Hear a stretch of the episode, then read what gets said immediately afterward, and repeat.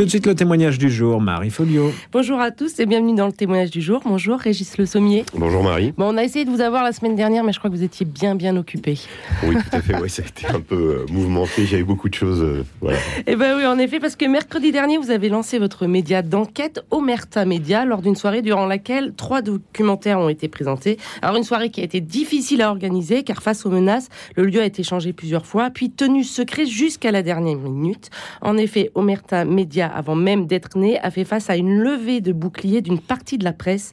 Alors Libération parlant même d'un média pro-russe, Le Monde parlant lui d'un nouveau média prisé par l'extrême droite. En d'autres termes, Omerta est relégué dans la catégorie des infréquentables. Alors pourquoi une telle réputation? Quel est exactement le but de ce nouveau média? Alors Régis Le Sommier, vous êtes euh, rédacteur en chef de Omerta Média. Euh, vous étiez journaliste pour Paris Match et vous êtes euh, donc à l'origine de ce lancement. Alors déjà, on va commencer par le commencement. C'est quoi exactement Omerta Média Euh, Omerta Média, c'est pour moi personnellement, je vais d'abord vous raconter ce que, j'ai ressenti quand on m'a proposé de, monter ce média. C'est la poursuite d'un vieux rêve en fait, euh, d'un- d'une vieille euh, volonté que j'avais déjà à Paris Match de transformer le média. Moi, je suis un, enfant de, la presse écrite et, et de la photo. C'est-à-dire que j'ai travaillé avec des grands photographes, j'ai fait des reportages, j'ai eu cette chance-là inouïe à Paris Match pendant 27 ans euh, de travailler avec des photographes et d'écrire le texte qui accompagnait les reportages. Et euh, quand euh, je me suis rendu compte, en fait, au fur et à mesure euh, l'évolution et en étant directeur adjoint de Paris Match aussi, que euh, la presse suivait une tendance euh, qu'on dira baissière euh, et qu'il s'agissait d'un média qui certes existe toujours, mais qui euh, euh, n'est pas amené à disparaître, mais en tout cas amené à se transformer en profondeur. Et évidemment que euh, c'est pas sorcier de, se- rendre compte que le, la vidéo et le média digital, c'est évidemment la nouvelle façon de s'exprimer. Et donc je voulais, j'aurais voulu, euh, je n'ai pas eu le loisir de le faire à Paris Match, mais j'avais commencé à le faire, euh, décliner en documentaire, euh, en vidéo, euh, des reportages qu'on pouvait faire à l'écrit et euh, en photo euh, argentique. Euh, donc, euh, euh, quand on m'a proposé de faire Omerta, c'est un petit peu cette, euh, cette promesse éditoriale, euh, une promesse hein, qui, re- qui, qui reprend des, euh, des, des canons, de- des classiques de, de ce que, que j'étais entraîné à faire, c'est-à-dire d'essayer d'aller dans des endroits euh, difficiles d'accès, dans des, euh, dans des situations d'aller témoigner euh, au plus près du terrain, euh, au plus près des événements, euh, tout en, en ramenant l'info, en essayant de faire réfléchir euh, dessus et surtout de rendre le monde un peu plus compréhensible, c'est-à-dire d'essayer de, de, de, de donner des clés aux gens, euh, que ce soit le spectateur ou le lecteur autrefois. Euh, et cette fois-ci, c'est vraiment ce que j'ai voulu faire avec Omerta. Donc c'est la poursuite de, de, cette, de cette idée. Donc en, d'autres termes, pour vous, aujourd'hui, les médias manquent non. vraiment d'investigation dans les sujets. Alors, quoi. Non, non, non, il y en a qui le font. et Je ne dis pas que nous sommes les seuls à le faire, mais simplement, je pense que euh, il y a une, il y a quelque chose à creuser de ce côté-là. Euh, c'est, ce n'est pas qu'il n'y ait pas de médias qui fassent la même chose. C'est le problème, c'est qu'il y a euh, trop de débats aujourd'hui, euh, trop d'experts de tout et de n'importe quoi. hein. On- Moi, je vois sur les, les chaînes info en continu auxquelles je participe aussi, mais quand j'y vais, c'est pour amener quelque chose que je ramène du terrain, si Mm. vous voulez, pour essayer d'avoir une. quand on me parle de la centrale de Zaporizhia, je vais vous en parler en, en disant oui, je suis allé à Zaporizhia, j'ai posé des questions aux gens euh, qui habitent à côté de la centrale. Quelque chose qu'on voit dans le- votre Dans documentaire, le documentaire, si vous voulez. Moi, moi, ça me sert à rien d'aller parler de Zaporizhia si je ne sais pas ce que c'est, si je ne connais rien au nucléaire. Or, le problème, c'est qu'on voit trop, je trouve, hein, c'est une tendance de, de- de notre profession, malheureusement, on est trop dans, dans, dans l'analyse, trop dans le commentaire, euh, euh, totalement désincarné. Et puis, il y a cette fameuse euh, euh, dérive que je dis, que, j'appelle des, des, des experts. C'est-à-dire que vous avez, euh, euh, pendant la période Covid, des gens qui vous expliquent qu'il faut mettre un masque même si vous venez vacciner, même si vous êtes vacciné, puis qui maintenant viennent vous dire euh, oui, oui, euh, euh, ce, qui se passe, que, ce que Vladimir Poutine va faire euh, en Ukraine, les mêmes. Hum. Et, et là, j'ai un petit problème parce que euh, souvent, il y a une sorte d'adaptation. C'est-à-dire, en fonction de l'actualité, ils deviennent experts de, euh, De de tout et n'importe quoi. ouais.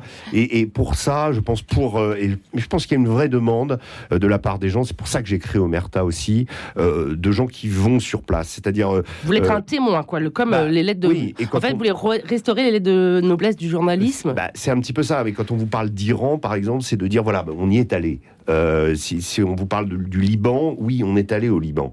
On a posé des questions. Notre truc, il n'est pas parfait. Je dis souvent, euh, en allant sur place, on, on ne sait pas tout. On peut, on peut être induit en erreur, mais en allant sur place, on en sait un tout petit peu plus qu'en n'y allant pas. Voilà. De toute façon, Et la neutralité, même pour un journaliste, elle est très difficile à avoir. Mais bien sûr, mais il faut y tendre. De toute façon, je vous dis, moi, moi euh, le, le, le vrai, euh, les vrais canons du journalisme, c'est d'arriver même à dire, parce qu'on a tous des sensibilités, euh, il y a des causes qui nous sont chères, il y a des gens qu'on aime, euh, mais même si ces gens qu'on aime et qu'on va voir sur le terrain se comportent mal, il faut arriver à le dire. Ouais, ouais, c'est Voilà, ça. En ça, fait, c'est d'aller au-delà de sûr. opinions pour vous. Ah oui, et, je ne, je, je me m'inscris en faux avec ce- ce- cette tendance aussi dans notre profession du journaliste militant. On, on est, c'est très respectable d'être militant. hein, moi, je, je, mais c'est complètement antinomique du journalisme. Ouais. Quand on est Ça militant, on est là pour euh, en, en- en- embellir une cause. On prend une cause, donc évidemment, on va dire du bien de cette cause.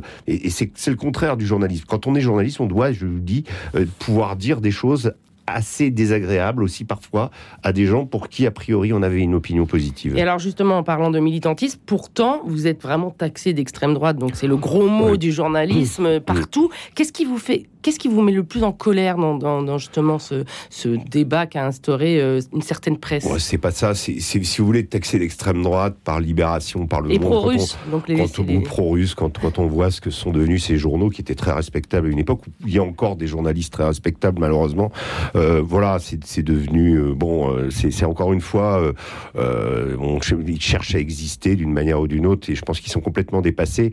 Non, la, la vraie, le, le vrai problème de ça, dans, dans, dans l'attitude de, de ces deux titres, puisque je les ai cités, euh, c'est de juger quelque chose avant sa sortie pour Libération et pour le monde de- d'avoir la possibilité d'analyser, de regarder euh, les contenus et de regarder finalement la salle. Euh, L'article du Monde ne parle que des gens qui avaient dans la salle. D'ailleurs, il ne voit que des gens euh, d'extrême droite, alors qu'il y avait quand même une large palette et il y avait des gens d'un peu de tout, y compris Henri Guénaud, euh, qui est venu avec moi sur scène pour commenter le débat sur la, pour commenter le documentaire sur l'Ukraine. Donc euh, voilà, euh, c'est- clairement à charge. Euh, ils avaient même pas besoin de venir. D'ailleurs, Libé n'est pas venu. Euh, comment ils avaient déjà fait le papier avant. Bon, c'est pas du journalisme, ça. On n'est plus dans le ben voilà, on est dans une espèce de truc qui rejoignent, rejoignent pour moi la masse des blogueurs ou des trolls qui harcèlent les gens sur sur Twitter en, en permanence et, et- et s'en font une existence. Tout ça est pathétique, Ouais. pitoyable. Voilà. En fait, vous leur dites venez voir et après euh, Bah jugez. oui. Euh, Moi, je suis tout à fait prêt à entendre des critiques sur mon documentaire sur la Russie, sur Mm. celui sur la transidentité, sur celui sur l'Arménie, tout à fait. Mm. Mais autant, à- enfin, quand on fait un travail journalistique, à la base.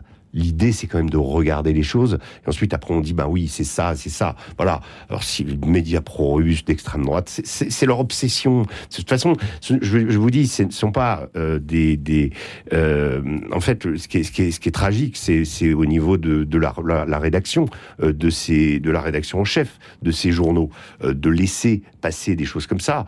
Je, connais des, des, comment, des patrons de presse respectables, mais de se dire que ceux du Monde et de Libération aujourd'hui laissent passer ce genre de papier, ça veut dire que bon, ils ont, ils ont abandonné le terrain du journalisme. On est dans, le, dans la polémique basse, petite, Ouais. et qui finalement n'a pas grand intérêt parce que En fait, on est dans l'attaque. Facile. Ouais, on est dans l'attaque, mais dans l'attaque de quoi? Il y a dix ans, ces gens-là faisaient la, la pluie et le beau temps. Aujourd'hui, c'est plus le cas.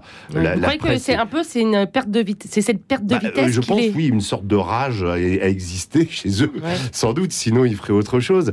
Euh, moi, je pense que euh, il y a des il y a des médias aujourd'hui qui se sont développés en dehors. Euh, on parle de la chute des médias traditionnels, mais elle s'explique aussi euh, par cette espèce de façon euh, toujours à sens unique de voir les choses. Aujourd'hui, donc les gens, en effet, le monde médiatique c'est beaucoup plus segmenté. Il y a des chapelles. Alors moi, je je, souscris pas. C'est-à-dire que ce qui est intéressant, c'est qu'avec Omerta, je remarque qu'il y a des gens qui sont pro-russes qui me reprochent de pas dire les choses, et puis des gens qui sont pro-ukrainiens qui me disent de toute façon, Sommier, il est pro-russe, machin. Donc en fait fait, on est toujours. Ouais, en fait, il y a toujours un jugé. reproche. euh, Mais quand on est journaliste et quand on appartient à des titres qui ont une histoire comme, comme la leur, eh ben on fait au moins l'effort de faire le béaba du métier, c'est-à-dire de regarder les choses, d'enquêter avant de sortir euh, euh, à- des, espèces d'attaques ad nominem. Vous vous rendez compte quand même, Libération sort un papier un mois avant euh, un, un- un- un papier nous de- désignant comme pro-russe, comme ex- d'extrême droite, un mois avant notre sortie. Bon, tout ça, c'est pas digne et tout ça, c'est c'est- c'est en fait, Oui. euh, voilà, on perd du temps finalement à en parler. Eh ben, justement, on va parler d'autre chose. on va parler euh, de vos documentaires et on va commencer justement par. euh, donc, il y a eu trois documentaires qui ont été présentés à la soirée de lancement, qui sont en ligne Mm. maintenant, dont donc le sur ce documentaire sur la guerre en Ukraine du côté russe. Alors, pourquoi avoir choisi cet angle? Qu'est-ce que Qu'est-ce que vous cherchez à, à- à montrer finalement? Bah Alors, si vous voulez, euh, d'abord, Parce que suis- déjà, ça, ça apporte des petites critiques. Aujourd'hui, Oui, c'est quand même alors, très sensible. quand même euh, remarqué que j'ai passé dix jours euh, côté ukrainien euh, en avril. J'ai fait un, reportage pour le Figaro Magazine Mm. avec des volontaires français qui partaient rejoindre l'armée ukrainienne. Donc j'ai passé du temps avec eux. Je me suis fait les auberges de jeunesse à, à Odessa. Euh, j'ai comment arpenté les halls de gare. Je suis allé à Lviv, Yaroviv. Enfin bref, j'ai été en Ukraine en hiver dans ces premiers euh, euh, dans ces premiers mois de la guerre. Euh, et là, j'ai eu l'occasion d'aller de l'autre côté. Mm. Ce qui, pour un journaliste, devrait être quand même assez, enfin, jugé comme étant assez intéressant. Euh, on, on a, c'est- très rare aujourd'hui dans les dans les, les conflits de, de pouvoir couvrir les deux côtés.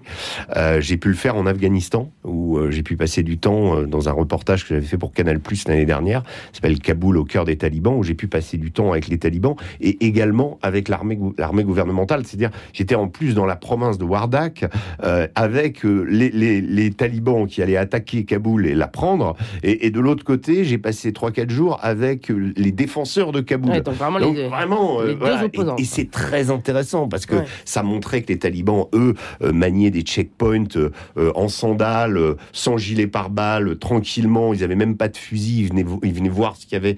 Et puis à côté, vous aviez la ville de de euh, euh, de, qui est juste euh, aux portes de Kaboul. Et là, vous aviez un type des forces spéciales avec son gilet pare-balles euh, qui qui rentrait dans son véhicule blindé, qui se prenait des tirs en permanence et qui vivait quasiment H24 sous, derrière des sacs de sable. On voyait déjà, en, en fonction de l'attitude des deux combattants, de, de- de- des deux combattants qui s'opposaient, qui avait gagné et Ouais. qui avait perdu. Mm.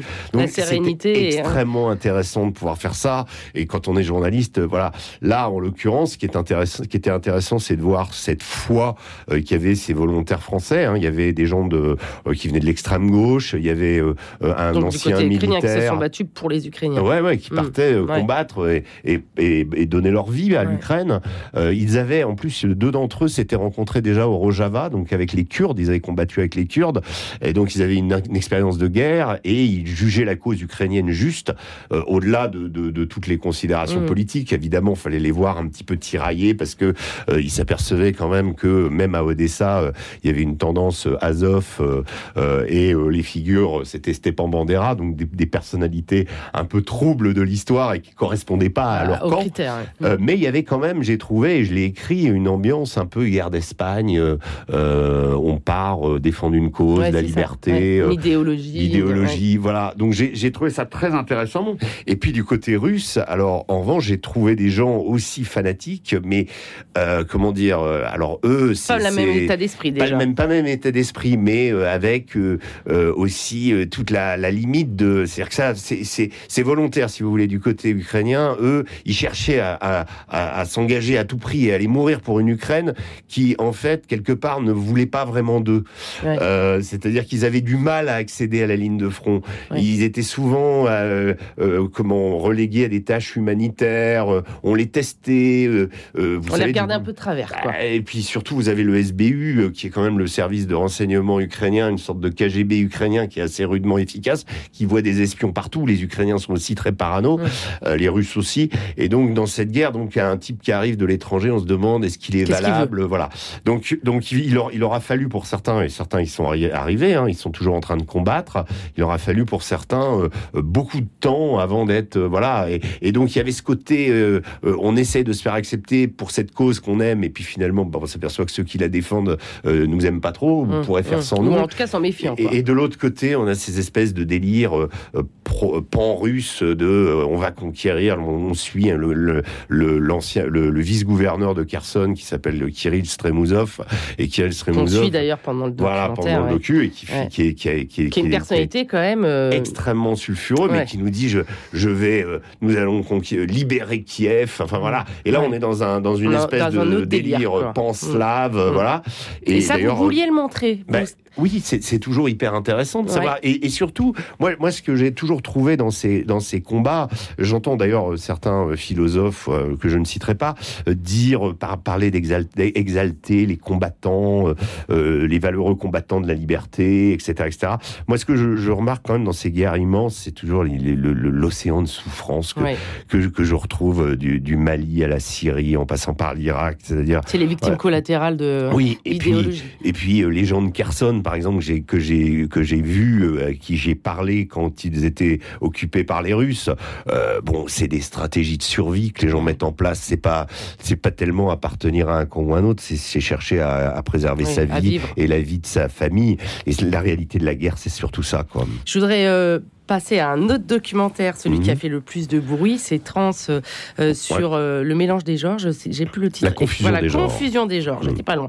Euh, en fait, ça, vraiment, ça, c'était le sujet qui vous a valu le plus de reproches finalement et qui est le plus difficile. Il y a une enquête de, de Mediapart, je crois, qui dit que c'est un, reportage faussé, que la journaliste a utilisé un faux nom, qu'elle a utilisé des, témoignages, et elle n'a pas rendu exactement comme il fallait. Est-ce que c'est finalement impossible d'apaiser le débat. Sur la transidentité, en effet, c'est un, un débat très compliqué, mais je pense que c'est un débat euh, qu'il faut avoir. Euh, ça fait partie des thématiques de société, euh, comme les rodéos urbains ou les, les, les, choses où tout à coup il y a une sorte d'incivilité. Alors le, les rodéos urbains, je parle, je parle d'un phénomène qui se développe, mais, mais, mais si vous voulez, pour moi, il faut pouvoir regarder la société dans le blanc des yeux sur la, la, question de la transidentité. Ce qui était très intéressant, c'est que nous avions, nous avons accueilli et on a réussi à, à, à faire un débat entre Charlotte Dornelas, donc journaliste de Valeurs Actuelles, et Mariko, euh, qui était donc la première mère trans. Et mais justement, je voudrais revenir à ça. Vous invitez Charlotte Dornelas, qui est très taxée d'extrême droite, hein, utilisons les mots, n'ayons pas peur, et cette mère trans, euh, bah, c'est deux, ça semble incompatible. Bah, bah, Pourquoi finalement... pas avoir pris des personnalités moins clivantes? Non, parce que c'est un sujet clivant de toute façon. Et c'est un sujet qui intéresse parce que tout le monde a des... Enfin, beaucoup de gens ont des ados qui se posent des questions. Euh, la question de l'identité aujourd'hui au niveau des... des de, pas forcément nécessairement autour du genre, mais qui suis, où je vais, euh, dans quelle direction va la société, etc. C'est des questions que tous les adolescents se posent aujourd'hui. Euh, on remarque dans certains pays, il y a eu des dérives. Alors, ce que nous a expliqué Mariko, c'est que la, loi française protège euh, contre ces dérives. Euh, la loi française ne permet pas justement ces espèces d'expérimentations où des, des toubibs euh, donnent des, des, des, hormones à des gamins en disant si, presque, si, ça va pas, tu vas changer de sexe et tout ira bien. Donc, c'est ça qui est intéressant, c'est de se dire voilà. La réalité des choses. Et puis là aussi, on est encore une fois dans une, un truc extrêmement polémique. On, repart, on, on parle quand même aussi de souffrance humaine et on la met en avant cette souffrance.